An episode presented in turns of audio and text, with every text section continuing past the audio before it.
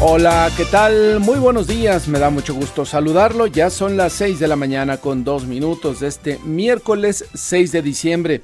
Les saludo, soy Martín Carmona y a nombre de todo el equipo que hace posible Amanece en Enfoque Noticias, le doy la más cordial bienvenida y le agradezco la sintonía a través de Radio Mila M, Estéreo 100 FM y en enfoquenoticias.com.mx. Usted puede ahí escucharnos y ampliar los contenidos de la información de todo lo que le estaremos dando a conocer en los próximos minutos. Información muy importante, es el día 340, restan 25 días para que se termine este venturoso y a la vez exitoso 2023 y estamos justo a la mitad de la semana número 49. La puesta del sol será a las 5 de la tarde con 58 minutos. Recuerde que transmitimos a través de Radio Mila M, Estéreo 100 FM y en enfoquenoticias.com. Saludo a mi compañero Alfredo Pérez en esta mañana de miércoles. Alfredo, ¿cómo te va? Buenos días. ¿Qué tal, Martín? Auditorio de Amanece en Enfoque Noticias. En materia de clima, le comento que por la mañana se espera ambiente frío a fresco y muy frío con densos bancos de niebla en zonas altas que rodean al Valle de México, cielo medio nublado a nublado la mayor parte del día. Por la tarde habrá bruma, ambiente fresco a templado y probabilidad de lluvias en la Ciudad de México y el Estado de México acompañados de descargas eléctricas. En la capital del país esperamos una temperatura máxima entre 18 a 20 grados, 2 eh, grados menos que ayer, mientras que en el Estado de México la máxima oscilará entre los 16 a los 18 grados y existen condiciones para la posible caída de nieve o agua nieve en cimas montañosas del Valle de México, Martín. Ahí tiene usted la información en esta mañana un poco más fresquecita, Alfredo. Ayer por la tarde, tarde noche, sobre todo, también ya se sentía este viento frío del que hemos comentado, clásico de esta época. Ya están a la orden del día las heladas, Martín, y curiosamente esta mañana nos sorprendió una especie de brisa, brisna ahí en, el sur de la Ciudad de México, en la alcaldía Telalpan, en el resto de las alcaldías condiciones normales, pero no hay que descuidarnos, no hay que, eh, hay que eh, resucitar el cubrebocas, sobre todo, Martín, para evitar contagios de enfermedades respiratorias y además pues tener a la mano el abrigo, los guantes, la bufanda, en fin, lo que sea necesario. Justamente, Alfredo, gracias por la información. Buenos días. Buenos días y vamos a este resumen de noticias que hemos preparado. Comenzamos informándole que el Congreso de la Ciudad de México otorgó finalmente a Santiago Taboada la licencia definitiva para separarse de su cargo como alcalde de la Benito Juárez y contender por la jefatura de gobierno. A partir del 17 de diciembre permanecerán cerradas las estaciones Ciudad Deportiva, Puebla y Pantitlán de la línea 9 del metro. Por obras y renivelación que se estima se extenderán por cinco meses.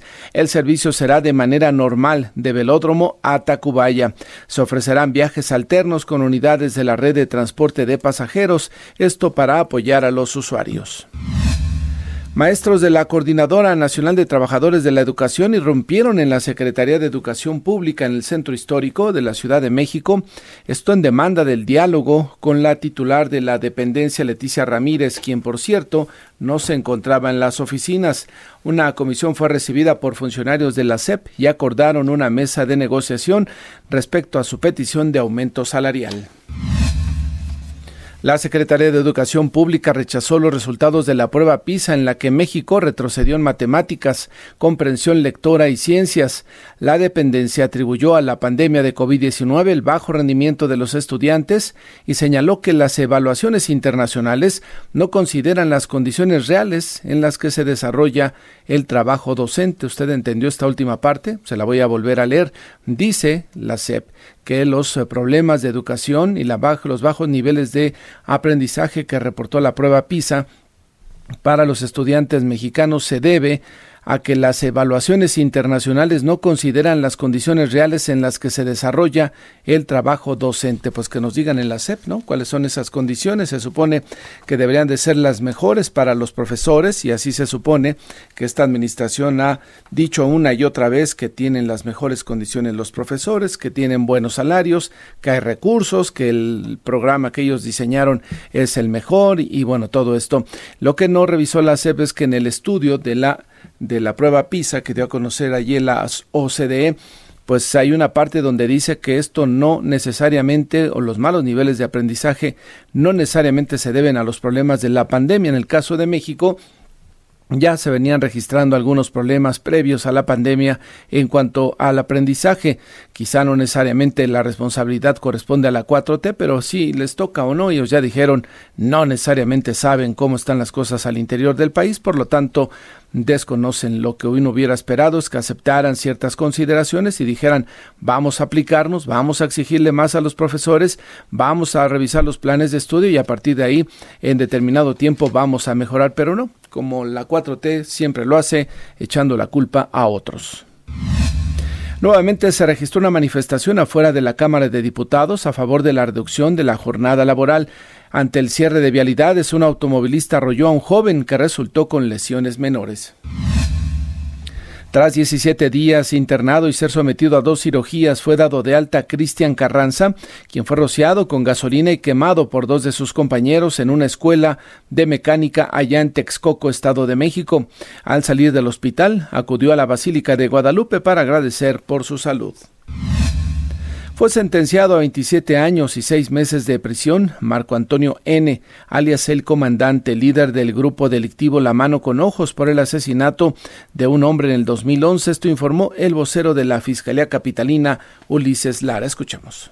La sentencia condenatoria de más de 27 años de prisión contra Marco Antonio N., alias el comandante, deriva de su participación en la agresión con disparos de arma de fuego que privaron de la vida a un hombre en un restaurante ubicado en el Boulevard Manuel Ávila Camacho, en la colonia Los Morales de la entonces delegación Miguel Hidalgo, hoy alcaldía. Aunado a la condena que deberá cumplir en el reclusorio varonil Oriente, Marco Antonio N. tendrá que pagar la reparación del daño y gastos funerarios a favor de una víctima indirecta.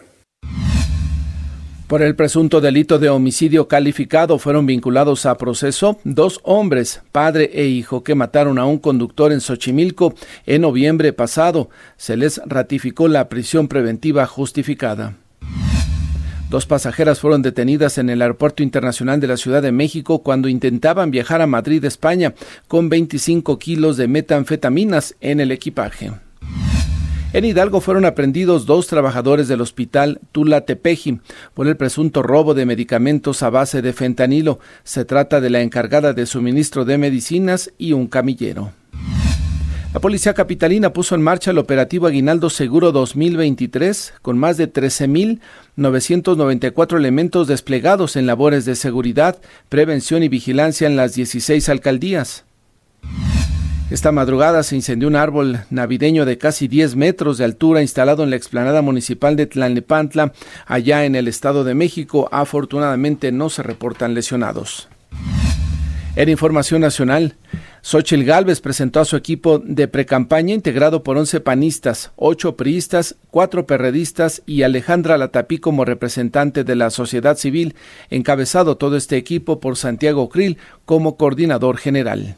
La aspirante presidencial incluyó también a sus dos hijos para el manejo de redes sociales y la creación de la Red Nacional de Jóvenes. Con excepción del PAN, los partidos en el Senado acordaron buscar mayoría para nombrar a la nueva ministra de la Corte de la Segunda Terna que envió el Ejecutivo Federal. Esto lo informó la presidenta de la mesa directiva, Ana Lilia Rivera. El Instituto Federal de Telecomunicaciones presentó la encuesta nacional de consumo de contenidos audiovisuales 2023, que revela que en promedio las personas dedican diariamente 2.5 horas para ver canales de televisión abierta y 3 horas para contenidos en plataformas de Internet. Tres de cada cuatro personas consumen contenidos en televisión abierta, mientras que dos de cada cuatro consumen eh, streaming justamente a través de Internet. Buenos días, son ya las seis de la mañana con once minutos. En México se invierte. Fernando Fernanda Franco, adelante, buenos días. Buenos días, Martín, auditorio de Amanece en Enfoque Noticias. Estas son las inversiones más recientes en México. El fondo de capital NXTP logró recaudar 98 millones de dólares, los cuales serán utilizados para invertir en startups principalmente de México y Brasil. La compañía de origen francés HDF Energy alista una inversión de 2.500 millones de dólares, los cuales serán utilizados en el desarrollo de siete proyectos de hidrógeno verde en México. Con una inversión de 100 millones de euros, la compañía fabricante de faros vehiculares SKW inició la ampliación de sus instalaciones en Silao, Guanajuato. Este monto permitirá agregar 15.700 metros cuadrados a su planta. Martín, auditorio de Amanece en Enfoque Noticias, hasta aquí la información. Gracias, eh, Fernanda. Vamos a ir a una pausa. Le recordamos que estamos en todas las redes sociales como arroba Enfoque Noticias. Regresamos después de esta pausa. Está usted escuchando Amanece en Enfoque Noticias por Stereo 100, 100.1 de FM y Radio 1000 AM. Regresamos con Martín Carmona.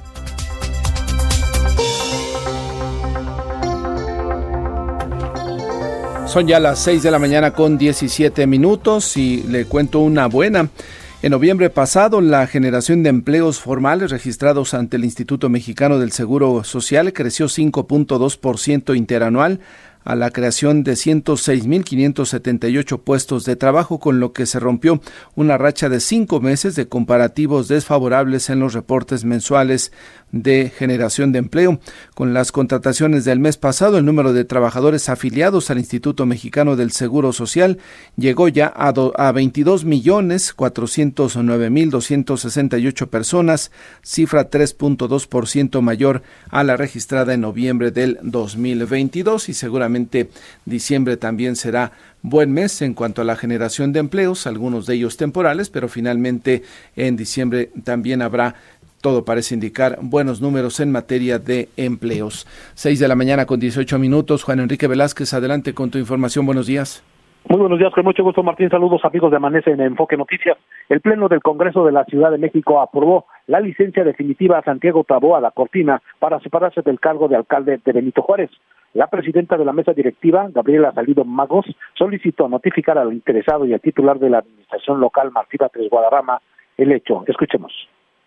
En consecuencia, de conformidad con lo establecido en el artículo 66 de la Ley Orgánica de Alcaldías de la Ciudad de México, se autoriza la licencia definitiva del maestro Santiago Taboada Cortina como alcalde en Benito Juárez, misma que surtió efectos a partir de las cero horas del sábado 2 de diciembre del presente año, hágase del conocimiento del solicitante, así como del jefe de gobierno y al secretario de gobierno de la Ciudad de México para los efectos legales a que haya lugar. Amigos de Amanece en Enfoque Noticias, como se recordará, el aspirante a contender por la jefatura de gobierno de la Ciudad de México acudió al Tribunal Electoral local, ya que los legisladores de Morena no pasaron lista en la sesión de conferencia en la semana pasada, donde se aprobaría la orden del día y que incluía la solicitud de la hora del exalcalde a partir del 2 del presente mes. Lo anterior generó un debate y el Grupo Parlamentario de Regeneración Nacional presentó a la mesa directiva eh, un documento para someter a votación la interposición de una controversia constitucional ante la Suprema Corte de Justicia de la Nación en contra de la resolución del TSDMX sobre la aprobación de licencia definitiva a Cortina por considerar una invasión de competencias. El panista Aníbal Cañiz Morales criticó la postura de Morena y argumentó que el Tribunal Electoral local actuó con base en una omisión del Congreso. Aquí sus palabras. Hoy nos queda claro para quién trabajan los diputados de, del PRI, los diputados de la oposición porque desde el Congreso estaremos defendiendo la división de poderes. Hoy estamos muy preocupados por la intromisión del Poder eh, Judicial, de esta intromisión flagrante, eh, por lo cual creemos que debemos hoy, eh, nuestra postura es de defender esta ilegalidad que han hecho a todas luces. En respuesta, el morenista Giancarlo Lozano dijo que pese a la ausencia de sus compañeros en la sesión de conferencia la semana pasada, de cualquier forma este martes votarían la licencia y que por ende fue una intromisión del Tribunal Electoral. Escuchemos. Martín, amigos de Vanessa en Enfoque Noticias, cabe señalar que la propuesta aprobada con 33 votos a favor, 19 en contra y una abstención será notificada a la Dirección General de Asuntos Jurídicos del Congreso Capitalino para analizar las acciones correspondientes. Este es el reporte que tenemos, Martín, amigos de Vanessa en Enfoque Noticias. Ya no hay entonces problema para que se mantenga como aspirante a la jefatura de gobierno.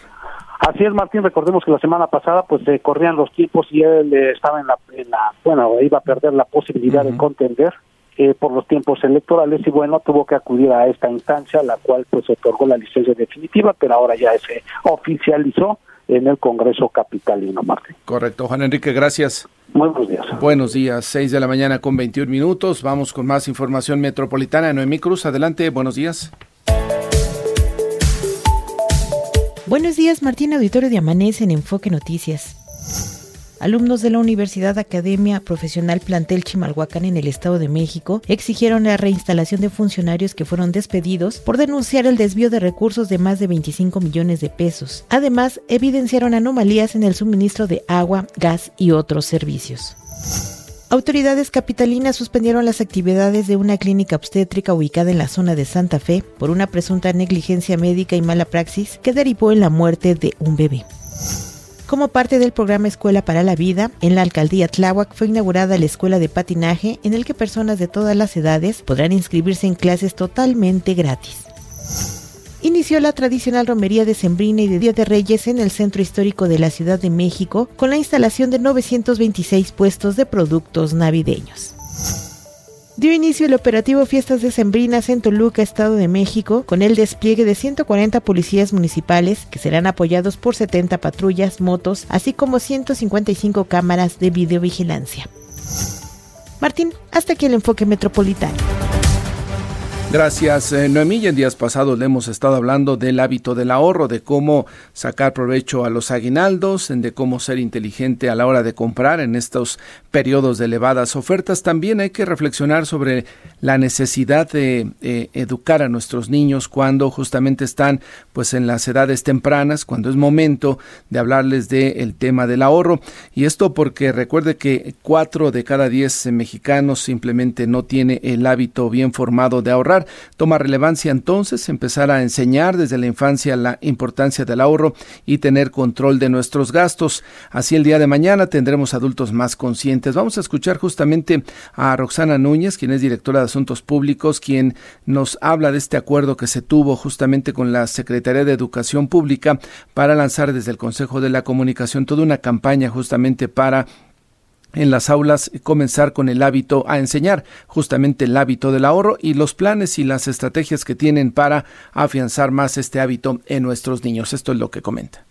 Hola Martín, muy buenos días. Hoy queremos invitar a todas las niñas y niños que están cursando la primaria a participar en el concurso nacional de dibujo infantil El arte de ahorrar para soñar, que tiene como objetivo generar conciencia sobre el uso correcto del dinero, motivándolos a que a través de un dibujo y un breve cuento nos compartan maneras de cómo el ahorro les puede ayudar a cumplir sus sueños. Este concurso está dirigido a todas las alumnas y alumnos que están cursando educación primaria en todas sus modalidades, buscando impactar a más de 10 millones de niñas y niños de aproximadamente 80 mil escuelas del país. La convocatoria consta de dos categorías, la A de primero a tercer año de primaria y la B de segundo a sexto año y está abierta hasta el viernes 8 de diciembre. Para mayores detalles sobre los requisitos los invitamos a entrar a la página concursodedibujo.org. Aún hay tiempo de participar y ganarse grandes premios y lo más importante es que estamos enseñando a las niñas y a los niños desde que son pequeños el por qué ahorrar es importante. Justamente eso es lo de lo que se trata, desde jóvenes, desde niños prácticamente tomar este hábito para que en un futuro, una vez que se termina la vida laboral, se pueda tener pues una buena calidad de vida. Corresponde justamente todo al simple tema de la educación. De aerolíneas, aeropuertos y más, con Carlos Torres. Hola Carlos, ¿cómo te va? Muy buenos días. ¿Qué tal Martín? ¿Cómo estás? Muy buenos días. Mucha información, igualmente Carlos, mucha información desde el tema de la actualización del TUA en el Aeropuerto Internacional de la Ciudad de México. 50 dolaritos por el TUA para viajes internacionales, Carlos. Así es, bueno, como cada año se ajustan las tarifas aeroportuarias, digo, el caso del aeropuerto de la Ciudad de México no es la excepción, típicamente pues es quien marca, digamos, el liderazgo, ¿no?, de cuáles van a ser las tarifas del próximo año. Eh, digamos, la buena noticia, digamos, es que con la apreciación del tipo de cambio, pues aunque se haya incrementado el dólar, ¿no?, eh, pues en términos de pesos, pues no es un incremento, digamos, tan significativo como llegó a ocurrir en algunos otros años. Eh, lo que sí ha sido una constante, Martín, es que a pesar de lo que se había comprometido el gobierno en esta administración, eh, pues cada año el TUA se ha ido incrementando, lo cual pues le sigue restando, digamos, eh, competitividad, ¿no? Si lo ves en el plano de, de otros aeropuertos con características similares, que son centros de conexión, eh, respecto, digamos, de lo que ahí se cobra y cuánto de ese dinero, pues, se destina finalmente, que ha sido la discusión de fondo, que aquí lo hemos dicho, a la inversión que se tendría que hacer en el propio aeropuerto, ¿no? Este incremento, pues, trae un efecto, por supuesto, inflacionario, eh, pero el otro efecto del incremento, pues tendría que venir amarrado de alguna manera, pues a que los planes de inversión, al plan maestro de desarrollo de la ICM, pues pudiera ser mucho mejor para los siguientes años. Aquí, pues seguimos cargando, ¿no? En realidad de fondo con este costo, a partir de eh, la garantía que se ha dado y el pago que se tiene que hacer anualmente por parte del Gobierno de México sobre los bonos que se emitieron en los que se compró prometió como tal el flujo de ingresos del TUA pues por varios años más a partir de la cancelación del aeropuerto de Texcoco. Sí, desafortunadamente esa deuda se va a comer la mayor parte de los ingresos y no lo veremos invertido en mejoras para el aeropuerto, simplemente en la esperanza de tener, por ejemplo, mejores sanitarios, ¿no? Eso ni pensarlo con esa enorme deuda, pero bueno, pues es lo que hay. Carlos, otro tema que hay que comentar es el asunto de eh, el aeropuerto Tulum, ¿no? La semana pasada vimos que se inauguró. Eh, hay por ahí algunas observaciones que se hacen para la operación. Así es, eh, digamos, el viernes se vio, pues, digamos, el evento de inauguración. Eh, creo que lo que yo comentaba ese día, después de haber visto el evento y, un poco cómo vienen los planes para, para, el aeropuerto, es que quizás la gran diferencia respecto del, AIFA, del Felipe Ángeles, es que este aeropuerto, pues, si bien ya nació con al menos cinco vuelos eh, domésticos diarios, ¿no? incluso con, incrementando algunas frecuencias a la semana a otros destinos como Guadalajara y Monterrey, eh, también tiene ya planes, digamos, al menos comprometidos de, de, papel o en declaraciones públicas para que las aerolíneas internacionales, en este caso las tres más importantes de los Estados Unidos, comiencen operaciones a partir de finales del de eh, primer trimestre del año que viene, cosa que no vimos, Martín, y seguimos sin ver en el caso del Felipe Ángeles. Entonces te diría yo que a la escala que es, pues sí, eh, digamos, empieza un poco mejor con el pie derecho que en su momento el Felipe Ángeles. Y otra diferencia que veía yo, porque seguro tú lo habrás leído por ahí, en algunas declaraciones que se hicieron, es si le iba o no a robar pasajeros Tulum al aeropuerto de Cancún, ya viéndolo con las cifras y las estimaciones que incluso el propio eh, general eh, secretario dio en la mañana, aquel día, eh, pues estás hablando de cerca de 700 mil, 800 mil pasajeros anuales contra los más de 30 millones que va a cerrar el aeropuerto de Cancún. Entonces, creo que al menos en el muy corto plazo no hay un, no le va a robar pasajeros, porque por ahí vi varias notas de a Tulum le comenzará a robar pasajeros a Cancún. Yo creo que algunos se trasladarán, pero lo más importante en esto es que no se roben pasajeros, sino que haya un incremento en el volumen de pasajeros y turistas que pues viajan a esta zona y que ahora tienen como alternativa el aeropuerto de Tulum. Se pueden complementar, digamos, Carlos, ¿no? Eh, eh, lo que he visto también respecto al aeropuerto de Tulum es que eh, le pasa como al AIFA, que las vialidades de acceso no son tan cómodas, no son tan rápidas, que hay distancias en donde puedes hacer desde algún punto de la Riviera Maya la misma, el mismo tiempo para ir al aeropuerto de Tulum que el mismo tiempo que harías para ir al aeropuerto de Cancún. La idea era destrabar un poco, que hiciera, fuera mucho más ágil, pero el tema de las vialidades, esto lo decía un, hotelero justamente de ahí de la zona de Tulum.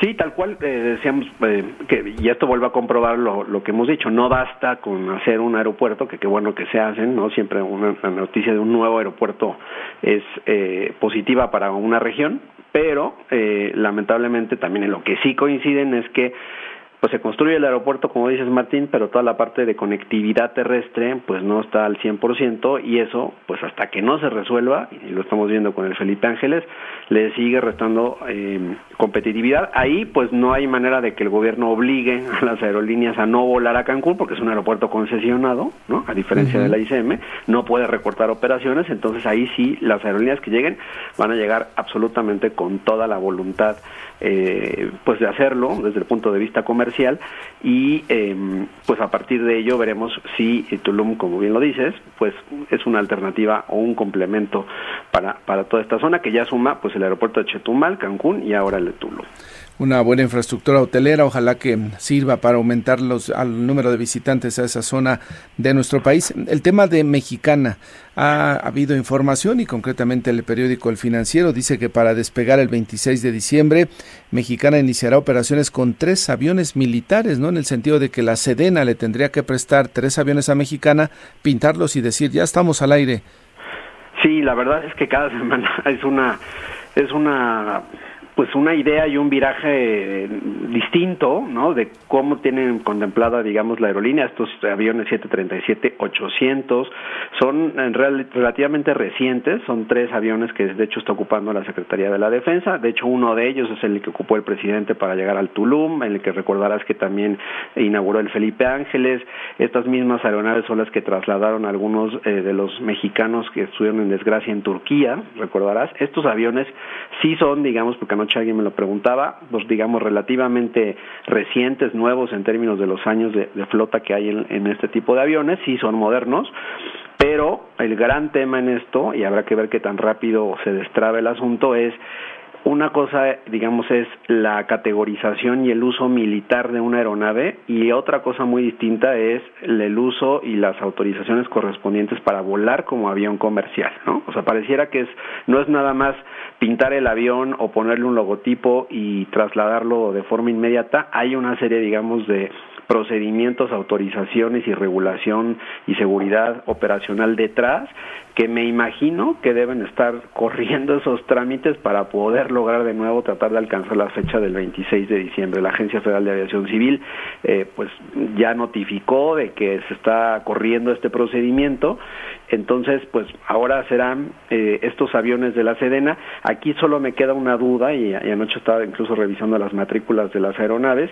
La tercera aeronave es un 737-700 que es un avión mucho más corto que este avión incluso no tengo aún claro y no te lo podrá confirmar en este momento, qué operación o qué actividad le está dando la Sedena para poder operar. Ese avión, de los tres que ayer se mencionaron, sí es un avión mucho más antiguo, y con mucho menor capacidad de pasajeros, ¿no? Entonces, eh, pues, pues en fin, hay que hacer una serie, digamos, de modificaciones a las aeronaves para tratar de alcanzar en este caso la fecha en la que se ha comprometido el presidente, ¿no? Todo, todo sea por cumplir, ¿no? Y no quedar mal, eso es lo que justamente estamos viendo. Si el avión presidencial que se vendió no lo hubieran eh, puesto a la venta, ¿lo podrían utilizar en esta ruta, Carlos? Pues, pues podría tendría que haber sido lo mismo haberse o sea, haber cambiado la configuración interna y creo que es un buen ejemplo Martín tú recordarás que el, gran problema del 787 eh, Dreamliner que tuvo el gobierno era que la configuración a bordo era de cerca de 100 o 120 pasajeros cuando comercialmente es un avión al que le cabían 230 eh, pasajeros mm. prácticamente el doble entonces esos son pareciera que son minucias pero son costos eh, del cambio de interiores que en este caso en los aviones que se van a utilizar para Mexicana, pues me imagino que harán algunos ajustes, ¿no? Este, en las filas de los asientos para que el auditorio nos entienda, ¿no? Este, son aviones que evidentemente no están configurados ni con pantallas a bordo ni con los, las amenidades, pues porque tienen un uso en este caso militar y, el uso comercial es, es distinto, ¿no? Solo por darte un ejemplo, ¿no? Es, eh, muy evidente, ¿no? Este, hay una gran cantidad de, de cuestiones técnicas y operativas que, no vale la pena en este momento mencionar, eh, que sí son, pues digamos, todo lo que está en el backup, ¿no? Lo que no se ve eh, en el avión y que, eh, como bien lo dices, si es el avión presidencial en su caso hubiera sido modificado, pues sí, por supuesto, pero recordarás, nada más como anécdota y como broma, que el presidente había dicho que ese avión, por como era muy grande, le habían explicado al presidente que era que no podía volar rutas domésticas, en lo cual, contestado tu pregunta, pues no podría haber volado mm. al territorio nacional. Exactamente. Carlos Torres, te agradezco el comentario esta mañana.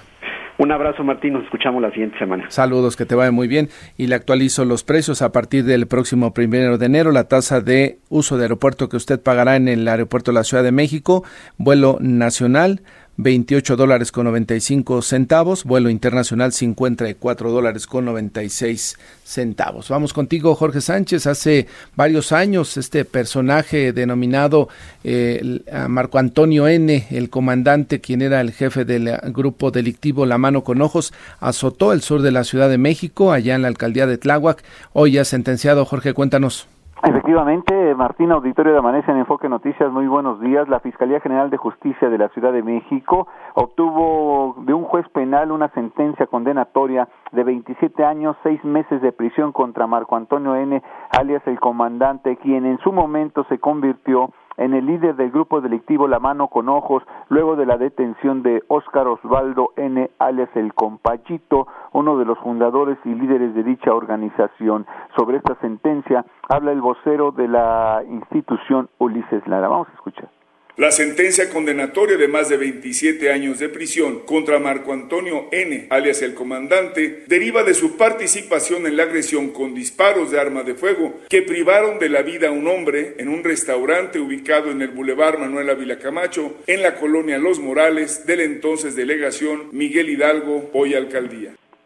Hay que señalar que de acuerdo con las indagatorias, el 21 de septiembre del 2011, el agraviado y un acompañante llegaron a un referido restaurante. El comandante, junto con varias personas, algunos de ellos vestiendo supuestos uniformes de la entonces Policía Federal y portando armas de fuego de grueso calibre, conocidas como cuernos de chivo, pues arribaron en el acceso del estacionamiento y posteriormente los individuos uniformados pues dieron muerte a su víctima. Ahí, eh, después de estos años, pues ya se le da la condena correspondiente. Y por otra parte, también Martín Auditorio de Amanece en Enfoque Noticias, les informamos que la Fiscalía obtiene de un juez penal una sentencia condenatoria de 27 años, 6 meses de prisión contra Marco Antonio alias el comandante, bueno, este, esta, este sujeto de la nota que ya les dimos a conocer, pero también da a conocer sobre dos policías de que de, un ministerio público que pues lamentablemente están involucrados en lo que es secuestro. Dos ex servidores públicos de la ex procuraduría capitalina pues reciben una sentencia de 50 años de cárcel a ser hallados penalmente responsables de este delito de privación de la libertad en su modalidad de secuestro express, habla el vocero de la institución. Ministerio Público de la Coordinación General de Acusación, Procedimiento y Enjuiciamiento aportó elementos de prueba contundentes para comprobar la participación de Gabriel N. e Iván N. en los hechos, quienes además de la pena privativa de la libertad deberán pagar una multa, la reparación del daño y restituir los objetos robados a la víctima.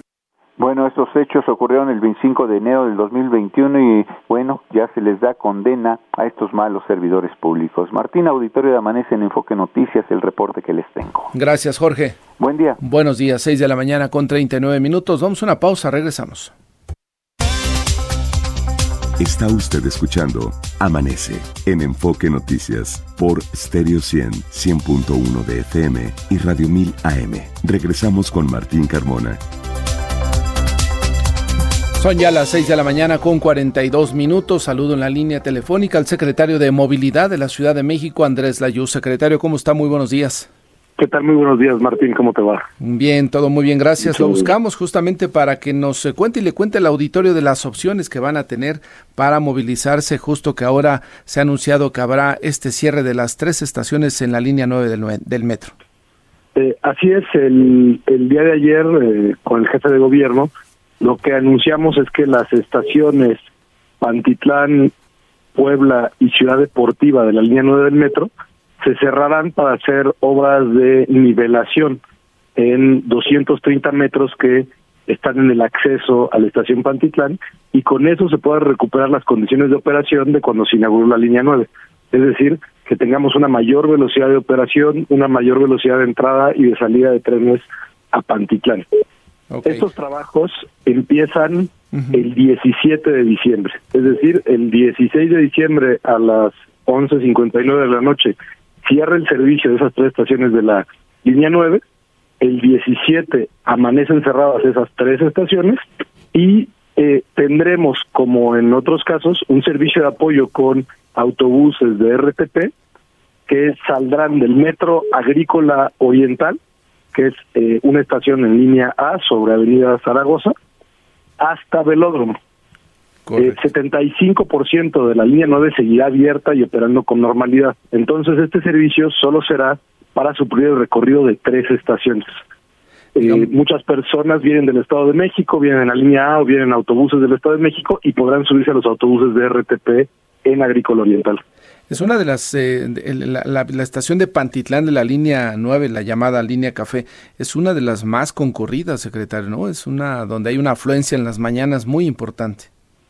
Sí, es, es una, una estación muy concurrida. Por esa razón, eh, justamente estamos ofreciendo una alternativa que no obliga a la gente a ir hasta Pantitlán. Ok. La mayoría de la gente que llega a Pantitlán, Pantitlán no es un destino en sí mismo, sino que la gente llega a hacer un transbordo. Entonces, la primera alternativa que tendrán, como decía, es si vienen sobre la línea A, bajarse en Agrícola Oriental, ahí agarrar el autobús de RTP que los lleva hasta Velódromo, y de hecho, el autobús no los lleva solo hasta Velódromo. Eh, el recorrido del autobús continúa en cada estación de la línea 9 del metro hasta Lázaro Cárdenas. De tal forma que hay personas que prefieren no hacer el transbordo a la línea 9 sino continuar a su destino en los autobuses de FITP hasta Lázaro Cárdenas, donde también tendrían un transbordo o con la línea 9 o con el trolebús de eje central, también lo pueden hacer. Son personas que eh, tal vez, por ejemplo, van a Michuca, que Michuca es otra conexión importante, o Chabacano, donde también tenemos un transbordo con eh, la línea, las líneas 8 y la línea 2. Eh, adicionalmente, hay un servicio y el servicio RTP ya está hoy en operación. Invitamos a las personas que para irse familiarizando, que creen que van a tomar este recorrido, que eh, en uno de estos días antes del cierre eh, hagan el recorrido desde Agrícola Oriental para revisar las alternativas que impliquen términos de tiempo, etcétera.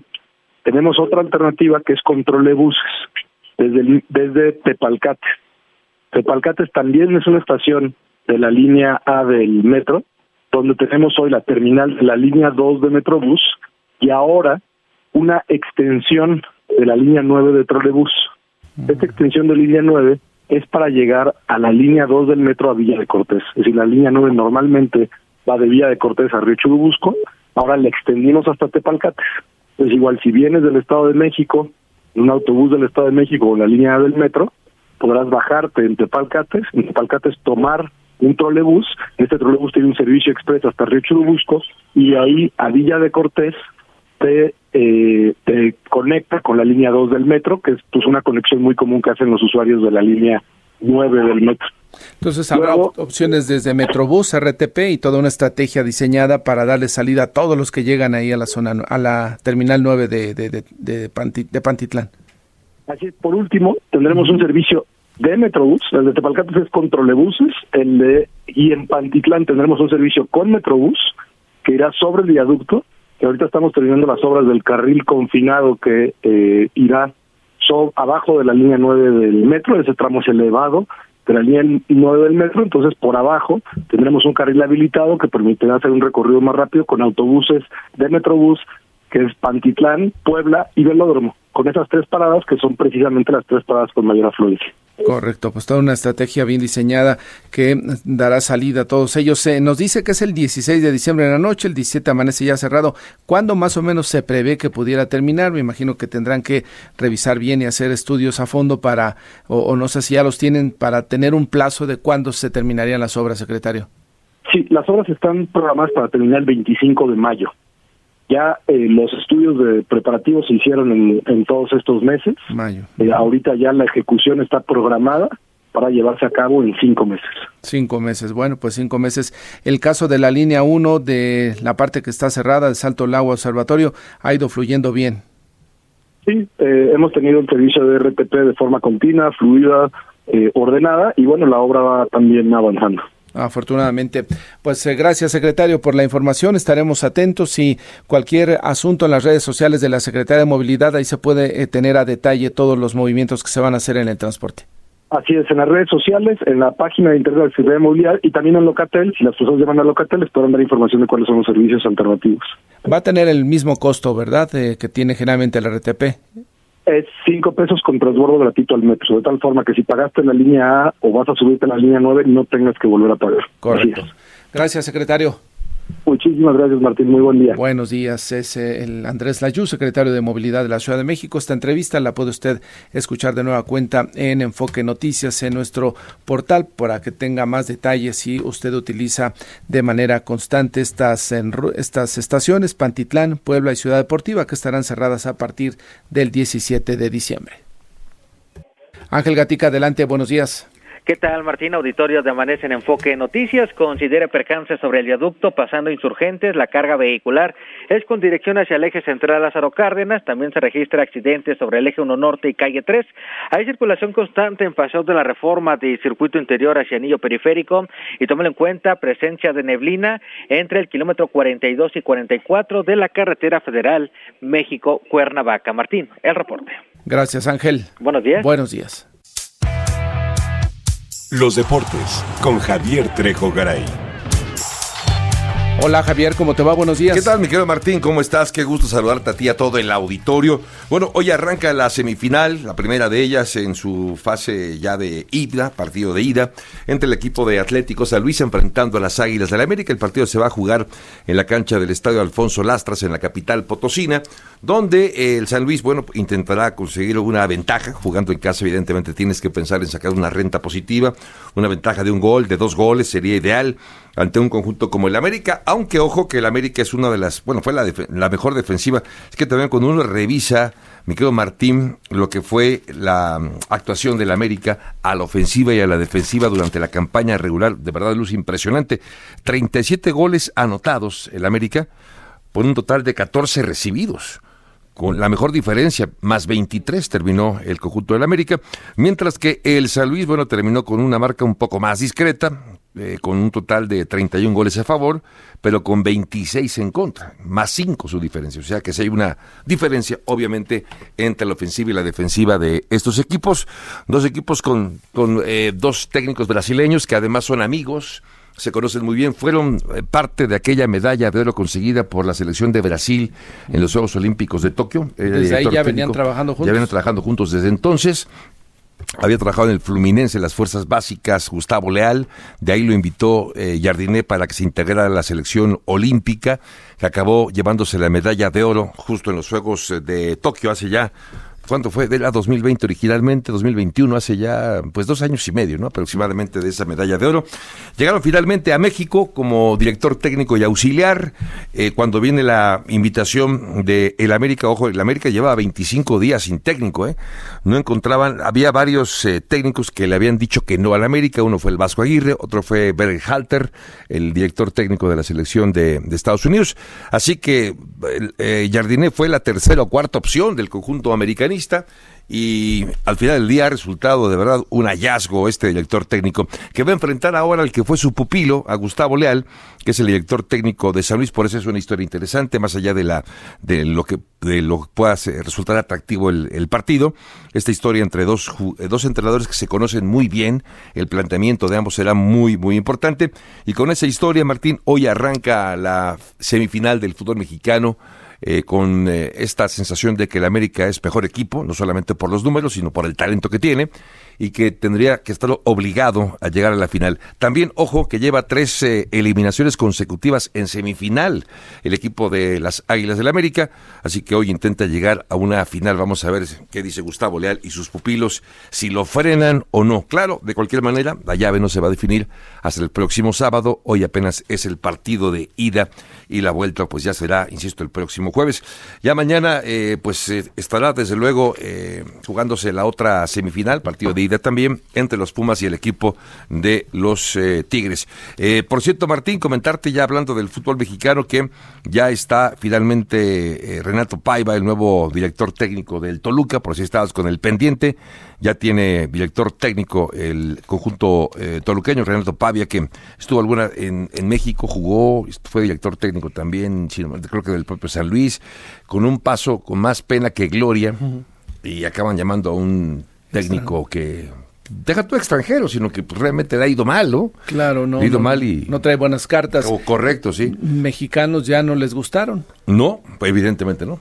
Quitaron a Ambris a mitad del torneo, bueno, ya, ya cuando el torneo está muy avanzado, y han traído entonces a este director técnico. Por cierto, también llega Beñat San José, español como nuevo director técnico de el Atlas. Del Atlas. Del Atlas, tiene un nuevo director técnico es español. Comentamos recientemente, Mario, eh, perdón, Martín, hace como una semana de los eh, técnicos españoles que hay, ¿no? Que ha habido muchos como que se han puesto, digamos que de moda. De hecho, el actual técnico de la selección mexicana de fútbol femenil es Pedro López, es español también y ayer consiguieron una victoria importante ante Trinidad y Tobago. Los técnicos eh, que se enfrentaron en la final femenil eran españoles, ¿no? Correcto. Eh, de los dos equipos eran españoles, con ya algunos eh, meses operando en México. Y sí, como bien dices, la Legión Española al rescate del fútbol mexicano, podríamos decirlo, ¿no? Sí, sí, sí, de acuerdo, de acuerdo, Martín. Ayer, por cierto, jugó México, ya que hablamos de esto, jugó la selección mexicana femenil y le ganó a Trinidad y Tobago 1 por 0.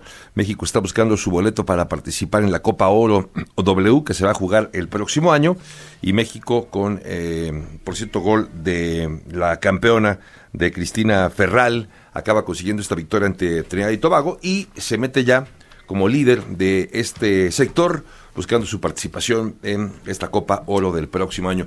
Eh, Martín, más adelante platicar acerca de lo que hay alrededor del fútbol, desde luego lo de Dani Alves, pues el, el fiscal pedía nueve años de prisión, la defensora de la víctima pide 12 años de prisión para Dani Alves y una indemnización de 161 mil euros. Pues entonces 12 años. Que me imagino que los 161 mil no será problema para, para Dani Alves, pero sí se pide de 12 años. Lo que sí parece, Martín, que si no son, nueve, son 12, habrá tiempo en prisión, probablemente para Dani Alves. Qué mala situación. Pues eh, gracias, Javier. A ti, Martín, buen día. Buenos días, 6 de la mañana con 55 minutos. La buena noticia con Josefina Claudia Herrera.